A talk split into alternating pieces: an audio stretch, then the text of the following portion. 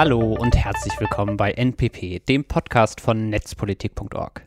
Ich bin Ingo und ich begrüße euch heute Anfang April mal wieder zu einer Folge Off the Record, dem Hintergrundpodcast von netzpolitik.org. Einmal im Monat nehmen wir euch mit in den Maschinenraum unserer Redaktion und werfen einen Blick hinter die Kulissen.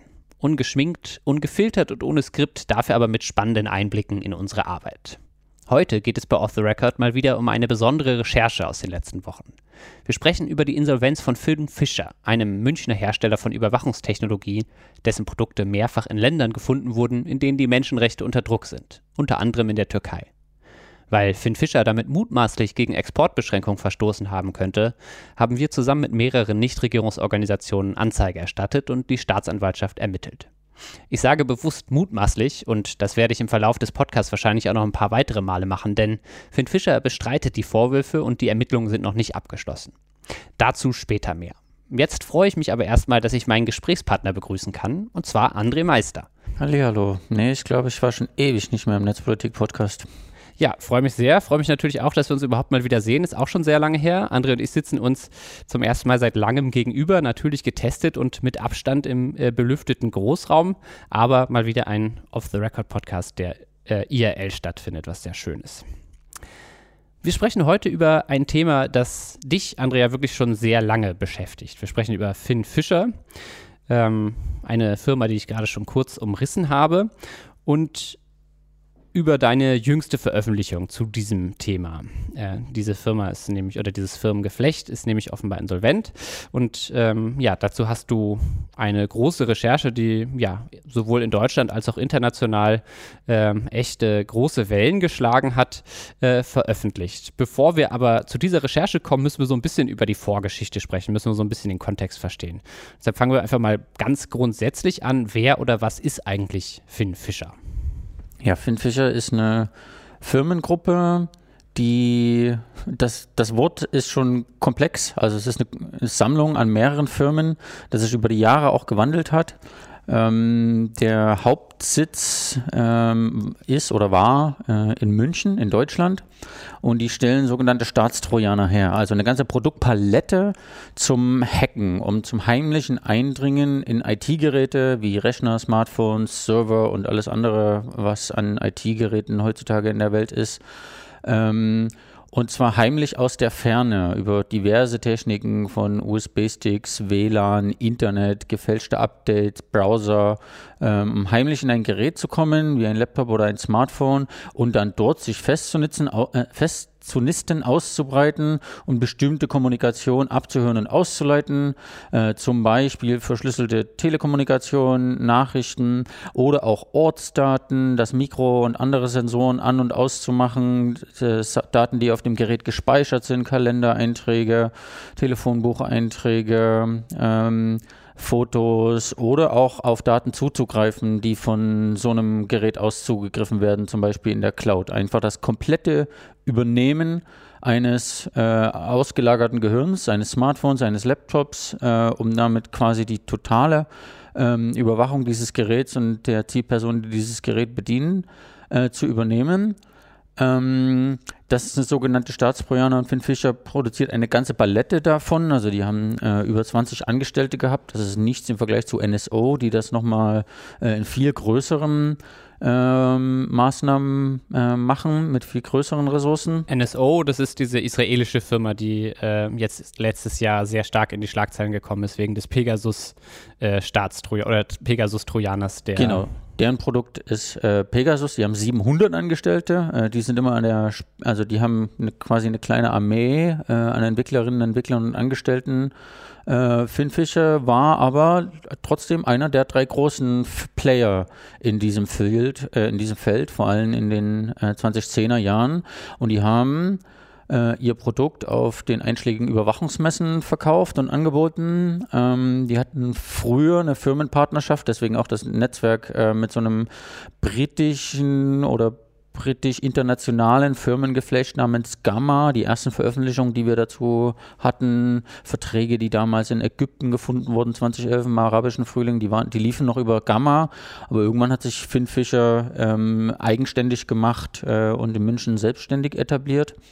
Ähm, die verkaufen oder zumindest die stellen Produkte her, die in der ganzen Welt schon gefunden wurden. Äh, sie sagen, dass sie nur an Geheimdienste und Polizeien verkaufen und zwar nur zur Strafverfolgung.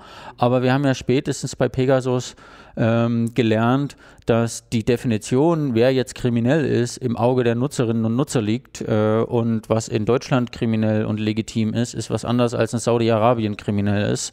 Ähm, weswegen diese, äh, diese Produkte nicht nur inhärente Probleme bei IT-Sicherheit aller und auch der demokratischen Kontrolle, sondern eben auch Menschenrechtsprobleme mit sich bringen. Mhm. Ja, wenn du es jetzt schon ansprichst, den, auch den staatlichen Einsatz, äh, wenn der deutsche Staat so, so über, derartige Überwachungssoftware einsetzt, dann nennt sich das Quellentelekommunikationsüberwachung, wenn ich mich nicht irre. Und auch der deutsche Staat ist ja Kunde dieser Firma gewesen, oder? Also ich bevorzuge den Begriff Staatstrojaner. Ähm, und es gibt zwei Arten der Staatstrojaner in Deutschland. Die haben versucht, äh, eine juristische Unterscheidung zu treffen, die technisch absolut äh, irrelevant ist. Und zwar gibt es einerseits ja die sogenannte Quellen-TKÜ, die ist die, mit der am meisten beworben ist. Die sagen, wir, wir wollen zwar ein Gerät hacken, aber wenn wir einmal die vollständige Kontrolle übernommen haben, dann versprechen wir hoch und heilig, wirklich nur verschlüsselte Kommunikation abzuhören. Es gibt aber auch noch die Online-Durchsuchung, äh, die kann dann tatsächlich sämtliche Daten und Sensoren, äh, die auf einem Gerät sind, aus ausführen. Und technisch ist die Unterscheidung aber Mumpitz. Wenn man einmal die Kontrolle übernommen hat, kann man alles tun. Das Bundeskriminalamt hat 2013 Finn Fischer gekauft, genau dieses Produkt, und hat dann aber erstmal vier Jahre gebraucht, um das so einzudämpfen, dass es tatsächlich nur eine Quellen-TKÜ kann. Ähm, das hat lange gedauert, äh, bis sie dann die Einsatzfreigabe bekommen haben, um sich auf laufende Kommunikation zu beschränken, weil das ist dafür da, einmal sämtliche Informationen, die so ein Gerät auf sein Gerät anfallen, äh, zu sammeln, zu auszuleiten und zu überwachen. Wir sprechen gleich nochmal über die äh, Kundenliste oder mutmaßliche äh, weitere Kundenliste äh, dieser Firmen. Ähm, vielleicht aber trotzdem nochmal grundsätzlich oder ja, seit wann kennst du, seit wann recherchierst du eigentlich zu diesem Thema, zu Finn Fischer? So ziemlich also äh, sehr lang und ich glaube ziemlich genauso lang, wie ich äh, fest angestellt bin bei äh, Netzpolitik. Ich hatte 2008 ein Praktikum gemacht, aber sind seit 2012 angestellter Redakteur und tatsächlich gab es im Jahr 2012 die ersten Berichte, Funde von Finn Fischer in the Wild. Ich glaube, damals war das vor allem Bahrain und dann relativ zeitnah auch Ägypten äh, und ähnliche äh, vertrauenserweckende Länder. Damals hat vor allem das Citizen Lab äh, aus Kanada äh, extrem viel Forschung dazu gemacht, tut es bis heute. Mhm. Äh, aber wir haben damals auch schon über Bahrain äh, Ägypten und ähnliche Funde berichtet. Also seit 2012 beobachte ich diese Firma. Äh, dann 2012 und 2013 war auch klar, dass äh, deutsche Behörden dieses Produkt kaufen, nachdem der CCC den Digitask-Trojaner, den anderen deutschen Trojaner kaputt gemacht hat, weil auch der mehr Dinge konnte, als er legal, äh, als ihm, als er legal durfte. Äh, und dann ja, haben wir sowohl das Produkt potenzielle Kunden oder Funde, ähm, die deutschen Verträge und die Nutzung der deutschen Behörden, also die komplette Bandbreite versucht zu beobachten, dran zu bleiben, zu recherchieren und zu veröffentlichen. Mhm. Ja, du hast jetzt schon potenzielle KundInnen gesagt. Äh, vielleicht ziehe zieh ich die Frage mal anders auf, äh, damit wir nicht spekulieren müssen, wie jetzt bewusst verkauft worden ist, weil das juristisch äh, ja so ein bisschen ein, ein, ein, eine heikle Frage ist, äh, überhaupt erstmal die Frage, wo ist denn diese Software, diese, ist, die, ist diese Überwachungssoftware gefunden worden, in welchen Ländern? Du hast jetzt bei Rhein schon aufgezählt, ähm, wo ist sie noch so im Einsatz gewesen? Ich habe tatsächlich äh, über die zehn Jahre, die diese Firma jetzt beobachtet, äh, wird jetzt nicht nochmal eine aktuelle Liste rausgesucht, aber es gibt mehrere Dutzend Länder auf der ganzen Welt, in allen Kontinenten, ähm, das Citizen Lab äh, hat relativ viel dazu gemacht. Äh, wir haben schon Bahrain, äh, Ägypten genannt. Ein Fall, der für uns noch relevant ist, äh, ist die Türkei.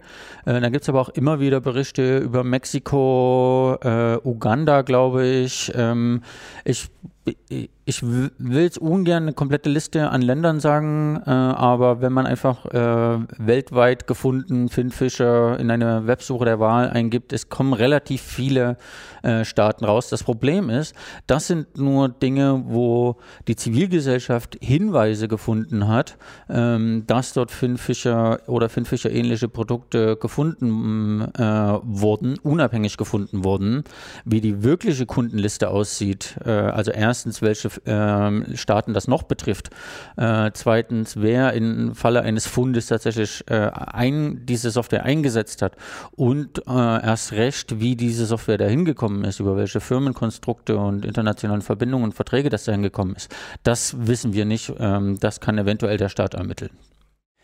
Eventuell kann das der Staat ermitteln, sagst du schon.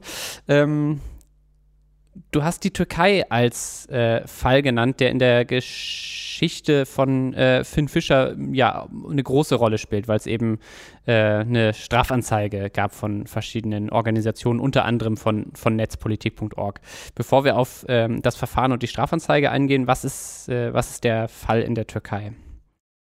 Ähm, ich habe jetzt keinen Rechner vor mir und mache alle Daten aus dem Kopf. Insofern nicht alles für bare Münze, den wir nochmal gegenchecken. Aber ich glaube, so 2017, also definitiv nach 2015, ähm, wurde eine Version von Finfisher in der Türkei entdeckt. Ähm, die wurde Oh, das muss ich aber auch nochmal zurückdenken. Nach den Gezi-Park-Protesten in der Türkei gab es ja dann damals die Sozialdemokratische Partei, die relativ viel äh, Oppositionsarbeit, Straßenproteste, ein Marsch nach Istanbul mhm. äh, gemacht hat, ein Gerechtigkeitsmarsch, der von äh, den westlichen Demokratien sehr äh, befeuert wurde.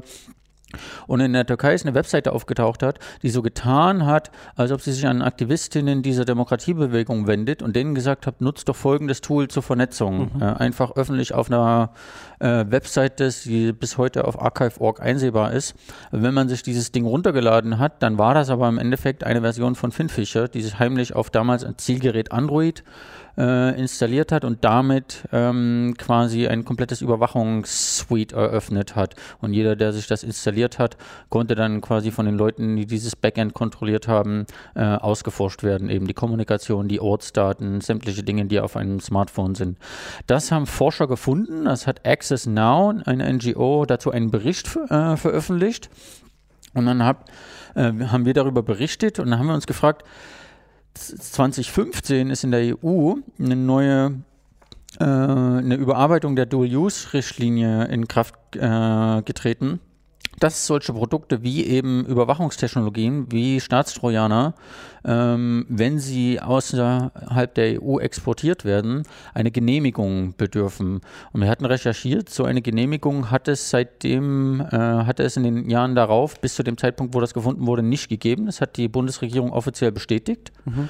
Und dann haben wir überlegt, wenn das tatsächlich dort gefunden wurde und das aber nicht aus Deutschland exportiert wurde, dann liegt die Vermutung nahe, ähm, dass dieses Produkt da irgendwie die Regeln umgegangen haben könnte. Also haben wir jede Menge Indizien zusammengesammelt, zusammen mit Reporter ohne Grenzen, der Gesellschaft für Freiheitsrechte und dem ECCHR, dem Europäischen Zentrum für Grund- und Menschenrechte, äh, und haben mit denen gemeinsam genug Indizien äh, gesammelt, dass wir verdächtigen, dass das ein illegaler Export in die Türkei stattgefunden haben könnte und haben Strafanzeige bei der zuständigen Staatsanwaltschaft in München eingereicht. Und die hat tatsächlich die Ermittlungen aufgenommen und die haben jetzt zu allen weiteren ähm, ja, Ereignissen geführt, über die wir berichtet haben. An der Stelle sollten wir vielleicht einmal darauf hinweisen, dass das Verfahren noch läuft und dass wir hier teilweise über äh, juristisch äh, spekulative Dinge noch sprechen. Ähm, wir sind ohnehin ein bisschen ein gebranntes Kind, was äh, das Berichten oder das Reden über ähm, und das Schreiben über die Produkte von oder die Arbeit von Finn Fischer angeht, äh, weil es schon mal eine gerichtliche Auseinandersetzung äh, gab. Die haben uns schon mal mit Abmahnungen äh, sozusagen sind sie gegen Berichterstattung von uns vorgegangen. Das heißt, ähm, ja, wir müssen so ein bisschen achten, nicht nur deshalb, sondern auch grundsätzlich natürlich, äh, weil es im Rechtsstaat so ist, dass, dass bis zur Verurteilung äh, und bis, bis, bis, zu, bis zu einem Urteil äh, die Unschuldsvermutung gilt. Ähm, ja, das vielleicht einmal als kurzer Disclaimer an der Stelle. Oder? Genau so ist das. Äh, die Staatsanwaltschaft ermittelt zwar, aber es gibt noch keine Anklage und es gibt noch kein Gerichtsurteil und im Rechtsstaat gilt man so lange als unschuldig, bis die Schuld bewiesen ist. Das gilt selbstverständlich auch in diesem Fall. Nichtsdestotrotz sprechen wir, können wir auch über dieses Verfahren äh, sprechen, ähm, das ziemlich besonders eigentlich ist, oder? Es passiert nicht so häufig, dass, dass Staatsanwaltschaften gegen Überwachungsfirmen äh, vorgehen. Nee, ich kenne auch keinen vergleichbaren Fall. Im Gegenteil, es gab in der Geschichte von Finfischer, ist das auch nicht die erste Strafanzeige. Also es gab mindestens äh, aktiv bahraininische Aktivisten in London, die auch schon mal Strafanzeige, ich glaube auch, ich müsste nochmal nachgucken, ich glaube auch bei der Staatsanwaltschaft in München eingereicht haben, weil sie selber Opfer von äh, dem Produkt geworden sind. Äh, und dann gab es diverse andere rechtliche Beschwerden, aber die waren jeweils nicht erhärtet genug. Da gab es nicht genug substanziell erhärtete Beweise, die die Staatsanwaltschaft überzeugt haben. Und ganz ehrlich, Software ähm, zu debuggen und analysieren und zu zeigen, diese Software hier ist höchstwahrscheinlich tatsächlich von dieser Firma und nach folgendem Zeitpunkt. Das ist extrem schwer. Äh, und als Ermittler, der sich äh, oder ErmittlerInnen, die sich extrem viel mit Jura und klassischen Ermittlungstaktiken äh, auskennen, ist es auch sehr schwer. Also wir mussten auch einiges an Expertise bei der Staatsanwaltschaft mit einbringen, äh, an technischer Expertise, um zu eben zu erklären, äh, was da vor sich geht, um da Licht ins Dunkel zu bringen. Für mich jetzt mal als äh, technischen Laien an der Stelle gefragt, wie erkennt man, dass es das Produkt ist? Wie, wie ordnet man dann ein Staatsferner, ein Überwachungsprogramm einer bestimmten Firma zu? Was sind, was sind da so Signaturen? Das ist wahnsinnig schwierig, ähm, aber die Arbeit haben zum größten Teil ja auch nicht äh, wir gemacht, sondern die IT-Forscherinnen und Forscher. Ähm, das ist auch so ein Wettrennen, so ein ähm, Hase-Igel-Spiel. Ähm, die Trojaner-Hersteller waren am Anfang eh die erste Berichterstattung darüber waren, relativ simpel. Äh, ich glaube, einer der ersten Funde von Finfisher, da hat einfach auf einem bestimmten Port ähm, eine Software, wenn man die im bestimmten IP und Port angesprochen hat, geantwortet mit einem String, der relativ eindeutig war im Internet, nämlich mit Hallo Steffi. Ähm, und damals konnte man halt noch das ganze Internet abscannen, nach diesem String suchen und war sich relativ sicher, das gehört zu den, äh, das kommt aus einer Software, die das macht.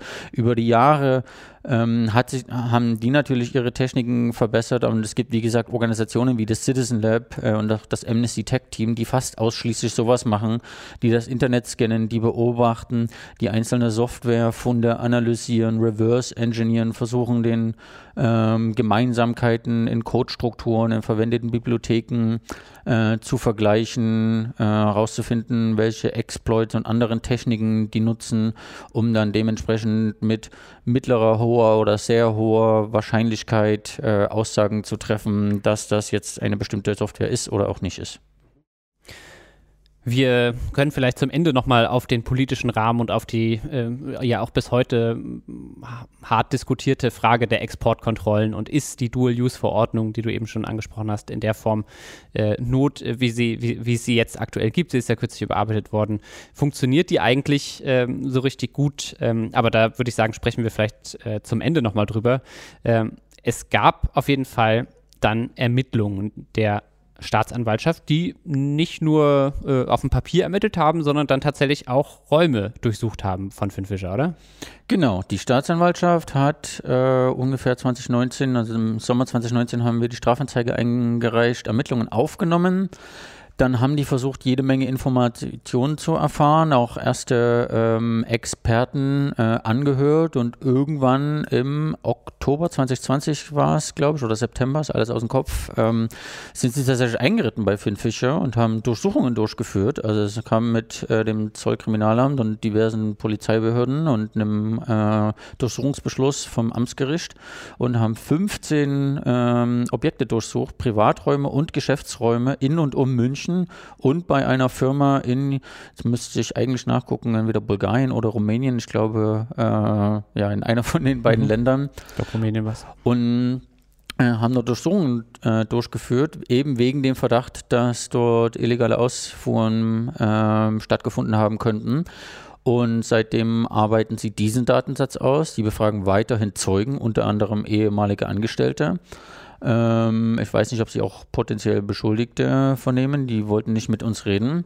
Und dann ist wieder ein Jahr lang relativ wenig passiert, aber die Ermittlungen gingen weiter und irgendwann hat die Staatsanwaltschaft ähm, wohl gemeint, wir haben jetzt so viele ähm, Verdachtsmittel, Indizien und potenzielle Beweise. Äh, wir wollen jetzt mal sicher gehen, dass wenn es zu, irgendwann zu einem Gerichtsurteil kommt und ähm, die Leute verurteilt werden, ihre illegalen, potenziell illegalen Gewinne äh, zurückzuzahlen. Wir wollen die jetzt mal sichern. Die Staatsanwaltschaft ist zum Amtgericht München gegangen und hat gesagt, wir wollen jetzt Vermögen beschlagnahmen, mhm. pfänden, um das mal auf ein bisschen äh, allgemein umgangssprachlich zu sagen. Das Amtsgericht hat dem stattgegeben äh, und die, die Staatsanwaltschaft hat dann ähm, ja quasi versucht, äh, Vermögen zu beschlagnahmen im Höhe der mutmaßlich illegalen Exporte. Das hat dazu geführt, dass innerhalb von einem Monat nach diesen Pfändungsbeschlüssen ähm, die äh, drei Firmen, von denen wir wissen, Insolvenz angemeldet haben. Mhm. Äh, das war dann im November 2021. Genau, da machte die Nachricht so ein bisschen die Runde, wobei da irgendwie noch nicht so richtig äh, klar war, okay, gehen die jetzt, sind die jetzt insolvent und machen dann unter anderem Namen weiter. Ähm, du hast jetzt nochmal sehr umfangreich aufgearbeitet in, in, in deiner neuen Recherche, äh, zu wel welche Konsequenzen sozusagen das, das hatte.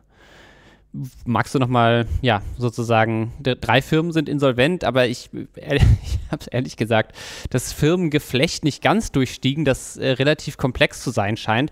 Aber du hast jetzt ziemlich, äh, ja, versucht mal aufzubereiten, welche Firmen das sind, welche Firmen es eventuell noch weiter gibt aus diesem Geflecht. Äh, ja, erzähl mal. Äh, ja, vielleicht, wie ich drauf kam. Ähm, es gibt ja in den meisten Ländern der Welt, so auch in Deutschland, äh, Firmenregister, Handelsregister, öffentliche Register von äh, juristischen Personen, von Gesellschaften, auch von Vereinen und so weiter und so fort, wo alle Dinge, äh, die Gesellschafter, Satzungsänderungen, Jahresberichte und so weiter betreffen, tatsächlich öffentlich sind. Äh, das ist ein immenser Datenschatz. Äh, Satz. Und ich hatte mir einfach auch schon von einer ganzen Weile Skripte geschrieben, um die zu beobachten und zu gucken, wenn da bestimmte Firmen, für die ich mich interessiere, wenn sich da irgendwas ändert, dann kriege ich eine Nachricht. Äh, und ich hatte auch im Dezember, Anfang Dezember war das, glaube ich, entdeckt, Finfischer GmbH war das damals, glaube ich, hat ähm, Insolvenz angemeldet und dann irgendwann im Februar auch die Insolvenz, äh, das Verfahren ist eröffnet und der, die Firma ist tatsächlich äh, mittlerweile aufgelöst. Und da habe ich gedacht, das ist super spannend, interessant, aber was bedeutet das? Ich habe noch nicht darüber berichtet, weil ich eben nicht einordnen konnte, was bedeutet das dahinter. Das ging ein bisschen auf Twitter rum, mhm. ähm, haben wir auch mitgemacht. Hier diese Beobachtung, dieser folgende kleine Schritt ist jetzt passiert, aber wir haben uns davor gehütet, ähm, darüber einen Artikel zu schreiben, weil wir eben nicht wussten, ist das nur ein Manöver, ist das freiwillig, ähm, welche Rolle spielt eine Firma eben in dem ganzen Komplex. Und das war gar nicht so einfach, äh, da Fleisch in die Knochen äh, zu kriegen, aber wir haben es dann geschafft. Ähm, erstens durch die Beobachtung, ähm, dass tatsächlich zwei Firmen, äh, die, die, wir gefunden haben, gleich äh, relativ zeitnah Insolvenz angemeldet haben. Und zwar, das ist einmal die Finfisher Labs GmbH mhm. aus München. Das ist die Firma, die äh, die Produkte entwickelt. Da sind die, dort waren äh, die Techies, Research and Development, äh, die Entwicklerinnen angestellt und haben die Software entwickelt. Das hat auch äh, der ehemalige Geschäftsführer in einer eidesstattlichen Erklärung versichert, dass es so ist.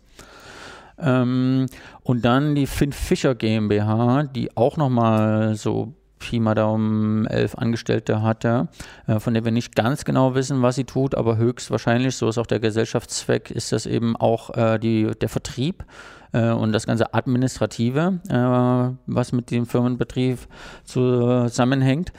Die haben beide Insolvenz angemeldet im November und dann haben wir uns gefragt, warum tut man das? Und hat das was mit den Ermittlungen zu tun? Und irgendwann hatte ich tatsächlich durch Zufall von einer Quelle, von einem Hinweisgeber aus diesem Milieu der ziemlich shady äh, Überwachungsindustrie gehört. Ähm, ich habe gehört, dass die Insolvenz angemeldet haben, weil die Staatsanwaltschaft denen das Konto gepfändet hat. Und da habe ich gesagt, das ist ja spannend, aber wie kriege ich das denn jetzt bestätigt? Mhm. Dann habe ich tatsächlich erstmal mit einem Haufen Juristinnen gesprochen, wie das in einem Strafverfahren so läuft, ähm, was eine Kontopfändung war damals das Wort, glaube ich, genau ist, welche rechtlichen Voraussetzungen es dafür gibt, wie oft das passiert, wer das anordnen kann und wie genau das vonstatten geht. Und dann bin ich irgendwann mit diesem angelesenen Jurawissen äh, zur Staatsanwaltschaft gegangen und habe gefragt, sagen Sie mal, haben Sie jetzt eigentlich einen Vermögensarrest im äh, äh, gemacht in diesem Ermittlungsverfahren, zu dem ich auch schon das Aktenzeichen hatte. Mhm. Und ich hatte eigentlich gedacht, die sagen mir, Entschuldigung, aber zu laufenden Ermittlungen können wir keine Stellungnahme abgeben. Aber zu meiner Verwunderung, Überraschung und Freude haben die gesagt, ja, haben wir gemacht. Äh, und dann hatte ich quasi schon mal die erste Bestätigung, ja, Tatsächlich, die Staatsanwaltschaft äh, hat versucht, Vermögen zu beschlagnahmen. Die haben mir dann noch sofort dazu geschrieben, aus, äh, die haben noch nicht mal das Wort mutmaßlich verwendet, aber aus illegalen Geschäften so ungefähr. Das mhm. war ein Rechtszitat, äh, deswegen durften die das. Mhm. Ähm, dann habe ich gedacht, das ist ja krass, aber was bedeutet das jetzt? Dann habe ich noch versucht, mit der Pressesprecherin der Staatsanwaltschaft äh, versucht, ins Insolvenzrecht einzusteigen und Paragraph 88 der Insolvenzverordnung von einer Rückschlagsklausel oder so ähnlich, äh, die Details habe ich jetzt auch nicht mehr vor mir, ähm, einzuordnen, dass die Beschlagnahme kurz vor der Insolvenz war und wenn eine Firma Insolvenz anmeldet innerhalb eines Monats einer Beschlagnahme, dann wird diese Beschlagnahme ungültig, weil das quasi nur noch Teil der Insolvenzmasse wird. Uff, okay. Das ist jetzt ziemlich viel Jura und ich habe mir das auch sehr oft erklären lassen. Ähm, und ich habe mich auch gefragt, kann es denn wirklich sein, dass in einem Ermittlungsverfahren eine Staatsanwaltschaft noch vor einer Anklage und vor einem Urteil damit quasi eine Firma pleite gehen lässt? Mhm. Und die Antwort war ja. Es gibt seit ein paar Jahren eine gesetzliche Änderung, wo das nicht nur möglich ist, sondern seitdem auch äh, relativ häufig passiert und in einigen Staatsanwaltschaften auch quasi als Erfolgskriterium gilt. Aber das Vermutlich, weil es sonst möglich ist, dass irgendwie noch Gelder, wenn, wenn Ermittlungen laufen und das Geld nicht eingefroren wird oder beschlagnahmt wird, dass es, dass es dann weg ist, dass genau. es irgendwo anders hingeschafft wird. Natürlich, das ist der rechtliche Rahmen äh, dafür, die ja. Gelder einzufrieren ähm, und damit sie, damit sie nicht verschleiert für irgendwo anders hingebracht werden können, sondern damit sie, falls es zu einer Verurteilung kommt, dann tatsächlich als Strafe eingezogen werden können. Kannst ja. du eigentlich sagen, von welcher Größenordnung wir hier sprechen? Was sind das für Beträge? Das weiß ich nicht. Ähm, wir haben, ich habe jetzt keinen Laptop vor mir, aber wir haben haben den Vertrag von Finn Fischer mit dem BKA, wenn ich mich recht erinnere, war da irgendeine Summe von 200.000, 300.000 Euro oder so. Da wissen wir aber auch nicht genau, weil das extrem viel geschwärzt ist, ob das jetzt eine Lizenz für ein Jahr und für wie viele, ob für 1, 2, 5 oder 10 potenzielle Ziele äh, war. Das war auch der Stand von das 2013, mhm. das ist mittlerweile acht, äh, neun Jahre her. Wie genau da die Vertragsgestaltung aussieht. Aber ähm, weißt du, wie viel Umsatz oder Gewinn die Firmen dann gemacht haben? Also es gibt öffentliche jährliche Jahresabschlüsse, die im Handelsregister veröffentlicht werden. Die haben wir auch, die haben wir auch verlinkt, aber ich bin kein äh, Betriebswirtschaftler. Ähm, ich kann mit diesen ganzen juristischen Zahlen nicht so extrem viel Sinn draus machen, zumal auch noch dazu kommt, dass wir das Firmengeflecht immer noch nicht abschließend verstehen. Mhm. Also es gibt jetzt drei Firmen, die Insolvenz angemeldet haben, die Finfisher, die Finfisher Labs und die Redarius M8 ähm, GmbH. Äh, aber es gibt auch noch, es gab eine Finfisher Holding, die jetzt mittlerweile umbenannt wurde. Es gibt noch eine andere S8 GmbH. Äh, es gibt Redarius-Firmen in Zypern, Dubai, Malaysia und noch einem anderen Land, in Bulgarien oder Rumänien, aber das andere, nicht in dem, wo die Durchsuchung war. Ähm, und wer, welche dieser Firmen tatsächlich an welche Kunden Verkaufsverträge hat, äh, abschließt, das wissen wir nicht. Wir wissen nur von dem einen Vertrag, den wir haben, dass äh, das Bundeskriminalamt bzw. das Innenministerium Finn Fischer gekauft hat von der Ellermann GmbH. Ähm, das ist auch jetzt eine neue, die sechste, die sich aber tatsächlich äh, mit Finn Fischer eine halbe Büroetage in München teilt, wo ich schon mal war, wo ich schon mal reingelaufen bin. Und die haben den Vertrieb gemacht oder sowas? Ja, also Finn, also Ellermann war Vertragspartner äh, des Innenministeriums für ein Produkt äh, aus der Finn Fischer Familie. Okay, das heißt, wir haben keine konkreten Zahlen, aber die, du hast irgendwie von etwa 20 Mitarbeitenden gesprochen. Das heißt, wir sind auf jeden Fall im Millionenbereich, was jetzt Umsätze angeht. Keine Ahnung, ob das jetzt zutrifft auf die, auf die Zahl, die beschlagnahmt worden ist, auf die Insolvenzmasse, aber wir reden von einem Millionengeschäft, oder? Das, also ich würde da jetzt ungern noch eine Zahl vor mir zu haben, das bestätigen oder dementieren, aber das ist natürlich ein riesiger Markt mit 20 Angestellten und das wird da jetzt sicherlich nicht nur um ein paar Monatsgehälter gehen, mhm. klar. Äh, das Ding ist aber auch, wir haben die Strafanzeige zwar gestellt, weil wir relativ gute Indizien hatten, dass es äh, dieses Produkt in der Türkei gelandet ist. Ähm, die Staatsanwaltschaft, wenn die einem anfängt zu ermitteln, guckt aber auch nach links oder rechts. Also falls es das in der Zeit nach 2015 im Zuge der Ermittlungen feststellt, dass es eventuell auch noch andere Verträge in andere Staaten gegeben haben könnte, dann ermitteln die das genauso. Mhm. Davon wissen wir aber nichts als Öffentlichkeit. Ähm, insofern ist schon davon auszugehen, dass die Summe, die die, äh, und das ist ja auch offensichtlich, die Summe, die die Staatsanwaltschaft beschlagnahmen wurde, war so groß, ähm, dass diese drei Firmen jetzt nicht gesagt haben, das machen wir mal eben aus der Portokasse, sondern das ist so elementar, dass wir nicht mehr in der Lage sind, äh, unseren Geschäftsbetrieb aufrechtzuerhalten, unsere Mitarbeiter weiter zu bezahlen und unsere Büros. Und kannst du einschätzen, ob das ein Move ist, um sich jetzt irgendwie in einem Verfahren Verantwortung zu entziehen, äh, auch von handelnden Personen? Ähm, oder ist das, kann man, ist das glaubhaft? Also erstens hat die Insolvenz überhaupt nichts mit den Ermittlungen. Die Anzeige betrifft einen Vorgang von 2017. Ich weiß nicht, was sich die Staatsanwaltschaft noch anguckt, aber die Staatsanwaltschaft ermittelt potenzielle strafbare Handlungen in der Vergangenheit. Und die werden weiterhin ermitteln, dass sie genug Fakten finden und dann die Leute für mutmaßlich illegale Handlungen auch zur Rechenschaft ziehen, egal wer das damals war. Und egal wie die, sich die Struktur seitdem geändert hat und egal wie die Firma ähm, Firmen jetzt insolvent gegangen ist und die Mitarbeiter entlassen sind, die Geschäftsführer aufgehört haben oder was auch immer. Äh, das hat uns die Staatsanwaltschaft auch äh, bestätigt. Das Verfahren läuft weiter, sie ermitteln weiter. Wann das abgeschlossen äh, ist, können sie noch nicht beurteilen, äh, aber Genau, das ist, das ist ongoing und die Insolvenz hat darauf mhm. keinerlei Auswirkungen. Okay. Die andere Richtung dieser Frage ist aber, Gerade in so einem shady Markt von Firmen und Geheimdiensten und autoritären Regimen auf der ganzen Welt könnte diese Insolvenz nicht vielleicht nur eine Verschleierung sein, um die Firmen irgendwie neu aufzustellen und das Produkt weiter mhm. äh, zu vertreiben. Das ist natürlich nicht ausgeschlossen, ähm, aber nach all den Informationen, die wir jetzt gesammelt haben, ähm, ist das ist ziemlich unwahrscheinlich, dass das äh, unter dem Label Finfisher und auch nur in signifikanter Ähnlichkeit von dem bisherigen Produkt Finfisher passiert. Wir haben von ehemaligen Angestellten äh, on the, also on the record leider ohne Name, äh, aber gehört, dass es das Finfisher ist tot und bleibt es auch. Ähm, ihr habt gewonnen. Es ist natürlich durchaus möglich, dass irgendeine Person irgendwo anders neu anfängt, ihr Wissen mit einbringt oder dass Teile des geistigen Eigentums oder der Produkte an andere Firmen weitergegeben werden als im Zuge des Insolvenzverfahrens oder auf irgendwelchen anderen Wegen.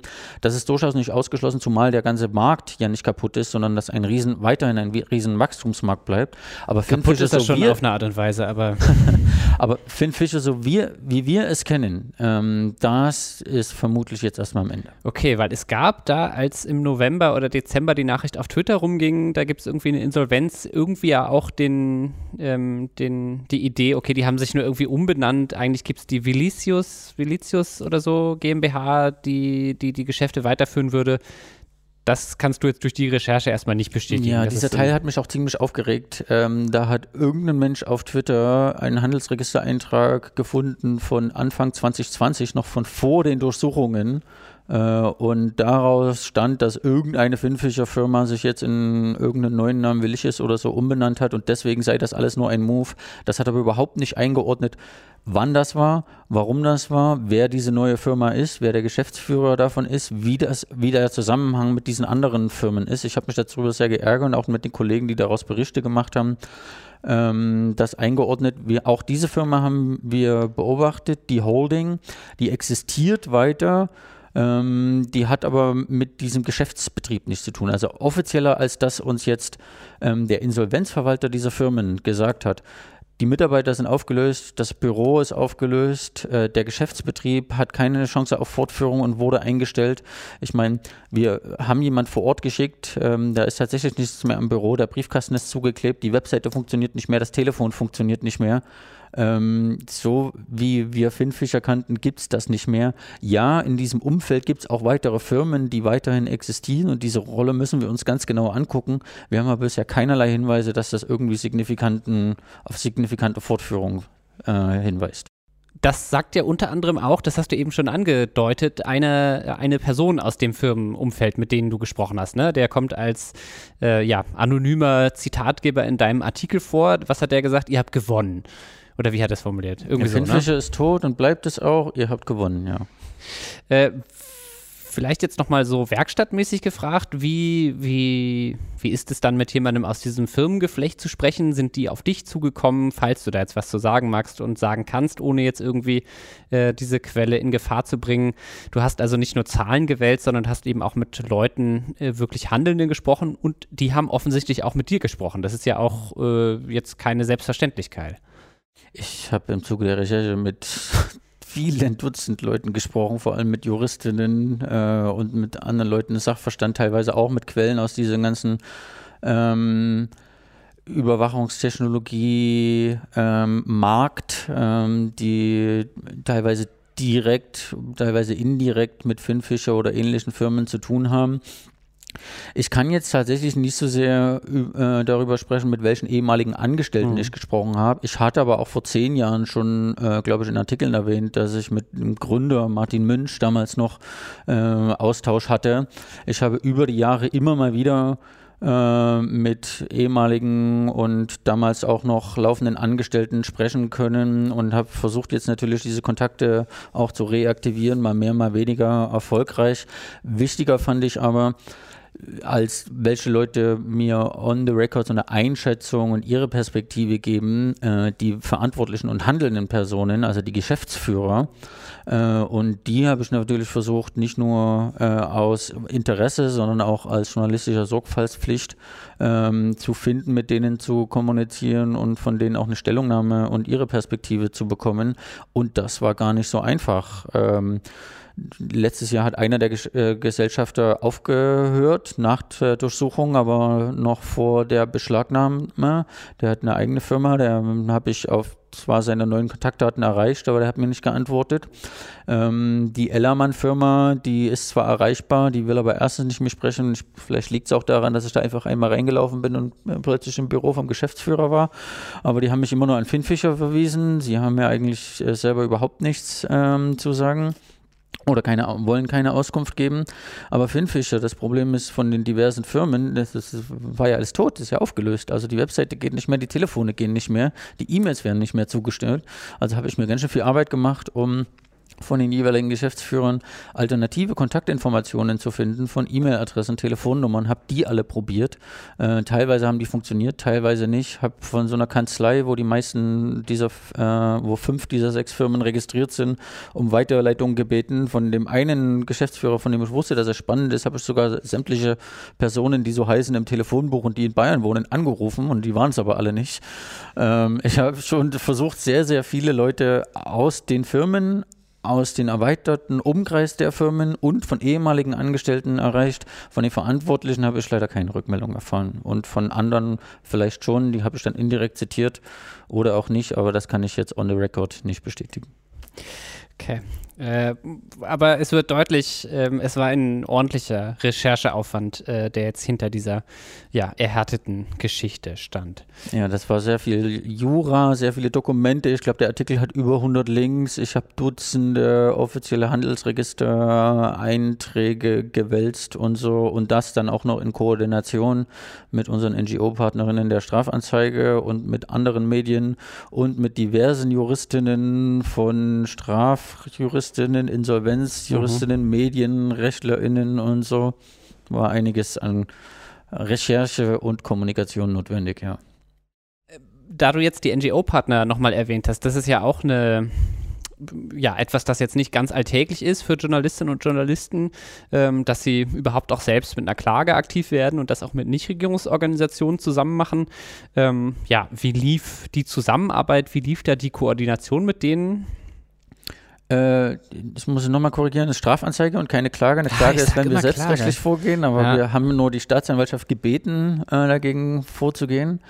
Ähm, die Koordination lief ziemlich ähm, gut. Ähm, wir, ich fand das interessant, äh, auch im Zuge, also nicht nur im Zuge dieses äh, Berichterstattung, aber in anderen gucken wir ja auch, was andere Medien über uns schreiben und vor allem, wie sie uns bezeichnen. Äh, kommen dann die komischen Begriffe wie Portal. Tatsächlich hat Bloomberg, äh, und die wir uns als Medienpartner dazugehört haben, eine ziemlich treffende Bezeichnung von äh, sowohl Digitalaktivisten als auch journalistisches Medium mit Expertise in diesem Bereich, also da, so wie wir uns auch selbst bezeichnen, äh, treffend gewählt.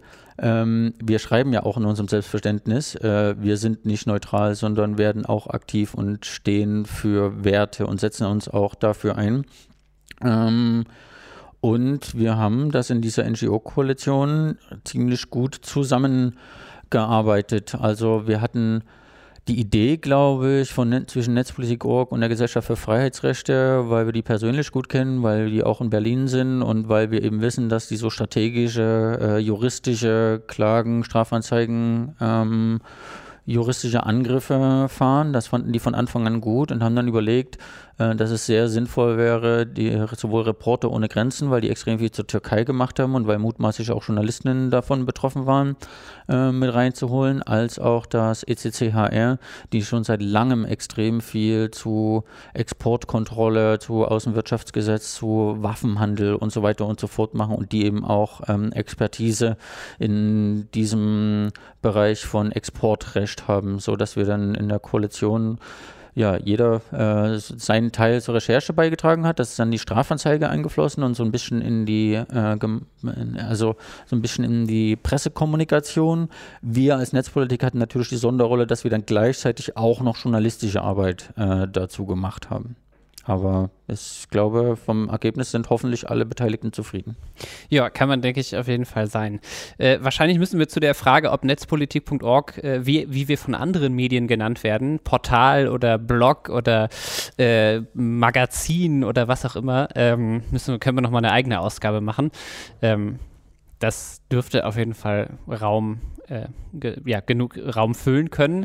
Ähm, Vielleicht nochmal zum Abschluss so ein bisschen grundsätzlich auf die politische Lage bei diesem Thema. Du hast es schon gesagt, Finn Fischer war eine der großen drei, ähm, aber der Markt äh, der großen drei Überwachungssoftwarehersteller weltweit, Staatstreuner, Exporteure oder Verkäufer, aber der Markt verändert sich auch krass und der Markt ist jetzt äh, implodiert nicht dadurch, dass Finn Fischer weg ist. Ähm, Genau, wie, wie entwickelt sich quasi dieser, dieser Markt für Überwachungstechnologie? Ich glaube, das habe ich im Vorgespräch gesagt und noch nicht äh, während der Aufnahme. Also tatsächlich gab es in den Zehnerjahren international drei große Trojanerbuden, die berühmt, berüchtigt und bekannt waren. Äh, das war Hacking Team aus Italien, äh, Finfisher aus Deutschland und die NSO Group aus Israel. Ähm, die sind jetzt tatsächlich alle extrem angeschlagen. Also Hacking Team war irgendwann äh, tot und ist verkauft worden an, ich glaube, eine amerikanische Firma. Finfisher ist jetzt insolvent und wahrscheinlich erstmal am Boden.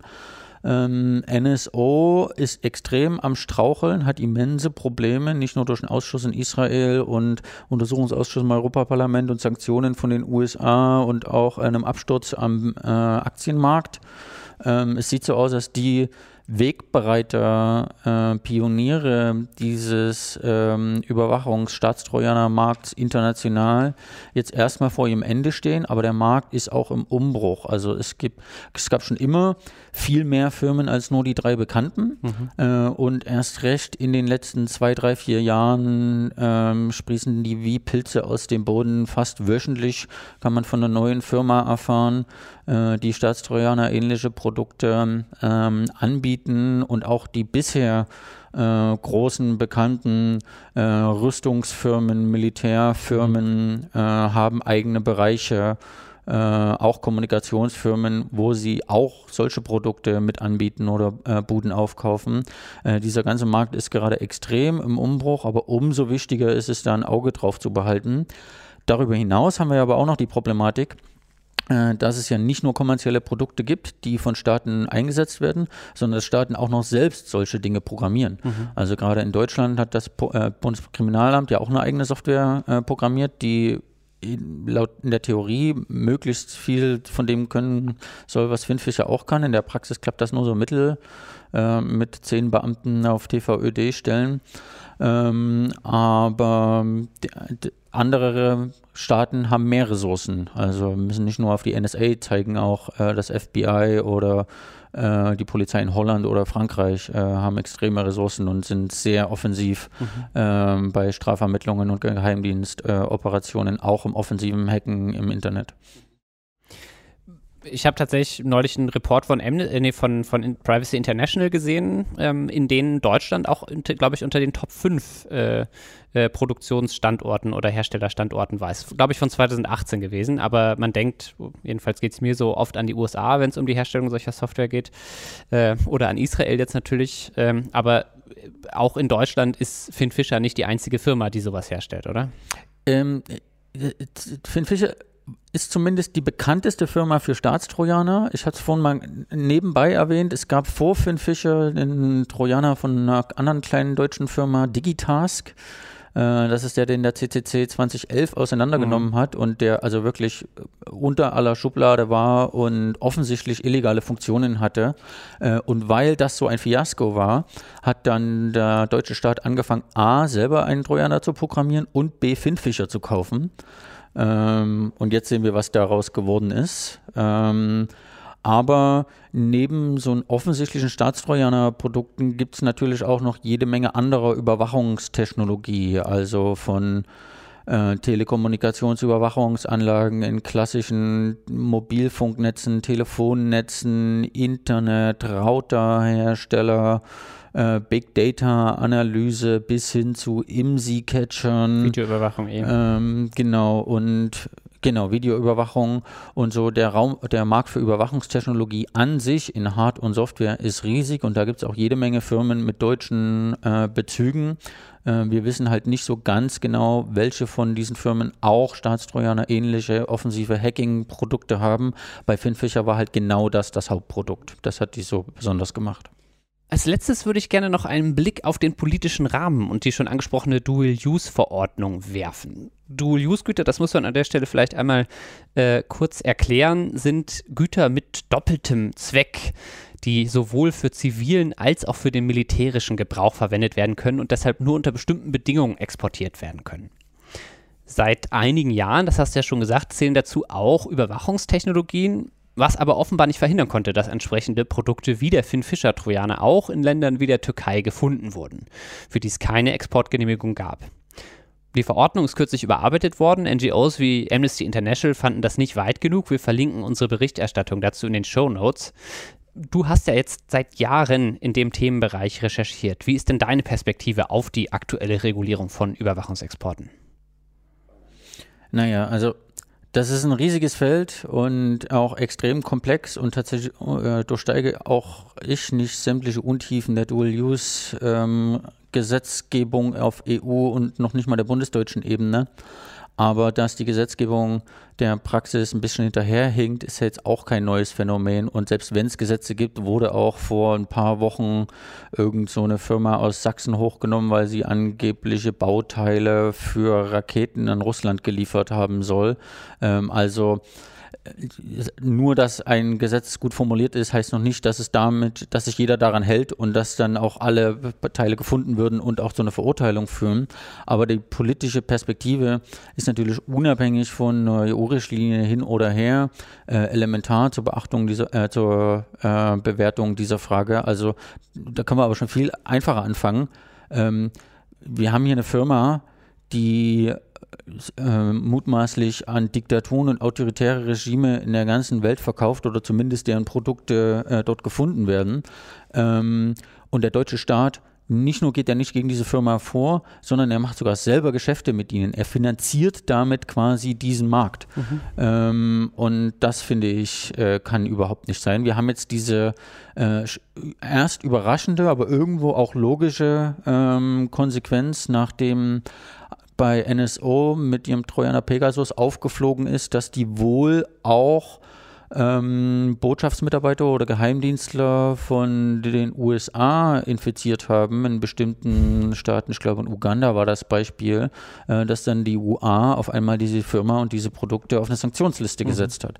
Und der deutsche Staat kann und ich finde, sollte äh, Firmen, die mit Unrechtsregimes handeln, egal ob das legal ist oder nicht, äh, aber wenn solche Dinge auch für Menschenrechtsverletzungen äh, eingesetzt werden, äh, sollte der Staat nicht nur seine eigenen Verträge mit diesen äh, Firmen kündigen, sondern aktiv dagegen vorgehen und zum Beispiel äh, Sanktionen erlassen, ein Verbot für die Herstellung und für die Nutzung und für den Verkauf dieser Produkte aussprechen, wie es diverse Institutionen erfordern, zum Beispiel der Europäische Datenschutzbeauftragte, äh, das UNHCR, die UN-Sonderberichterstatter äh, für freie Meinungsäußerung, diverse NGOs. Also es gäbe genug politisch zu tun, unabhängig davon, an welcher Schraube man jetzt noch an irgendeiner Richtlinie äh, drehen kann. Eigentlich müssten wir wahrscheinlich sogar noch einen Schritt weiter gehen, wenn derlei Produkte immer wieder offenbar eingesetzt werden, um Menschenrechte zu verletzen, um MenschenrechtlerInnen, um Oppositionelle, um Journalistinnen äh, zu überwachen einzuknasten, äh, womöglich mit, mit den schlimmsten Folgen. Eigentlich muss man dann diese Produkte verbieten, oder? Genau, ich würde sogar noch einen Schritt weiter gehen und selbst wenn, selbst wenn das nicht für Menschenrechtsverletzungen genutzt wäre, diese ganze Problematik von heimlichen Eindringen in IT-Geräte, das Ausnutzen von Sicherheitslücken. Ähm, wenn man damit einmal anfängt, ähm, dann startet man einen internationalen äh, Wettbewerb, ein Race to the Bottom. Wenn jeder Staat und dann auch noch in jedem Staat diverse Polizeien und Geheimdienste Sicherheitslücken lieber horten und versuchen, irgendeinen bösen Kriminellen oder äh, Geheimdienstbeobachtungsobjekt damit zu fangen, äh, tun wir der internationalen vernetzten digitalen Welt, die wir haben, nicht nicht nur keinen Gefallen, sondern schaden sie aktiv. Also selbst wenn Deutschland im Markt mit der FBI, NSA, China, Israel, Russland und so kon konkurrieren und mithalten könnte, was sie nicht können. Äh, aber selbst dann wäre es schädlich und ein Schuss in den eigenen Fuß, äh, wenn zum Beispiel, wie die NSA gezeigt hat, ihre eigenen Exploits nicht behalten kann, äh, sondern selber gehackt werden und damit im Endeffekt für mehr Unsicherheit für alle Menschen auf der Welt, inklusive äh, als sämtliche Leute, die überhaupt nichts mit Kriminalität oder Trojanern zu tun haben, führen. Mit diesem politischen Impuls würde ich mal sagen, schließen wir für heute unseren Ausflug in die Welt der Überwachungsexporteure, der Überwachungssoftwarehersteller.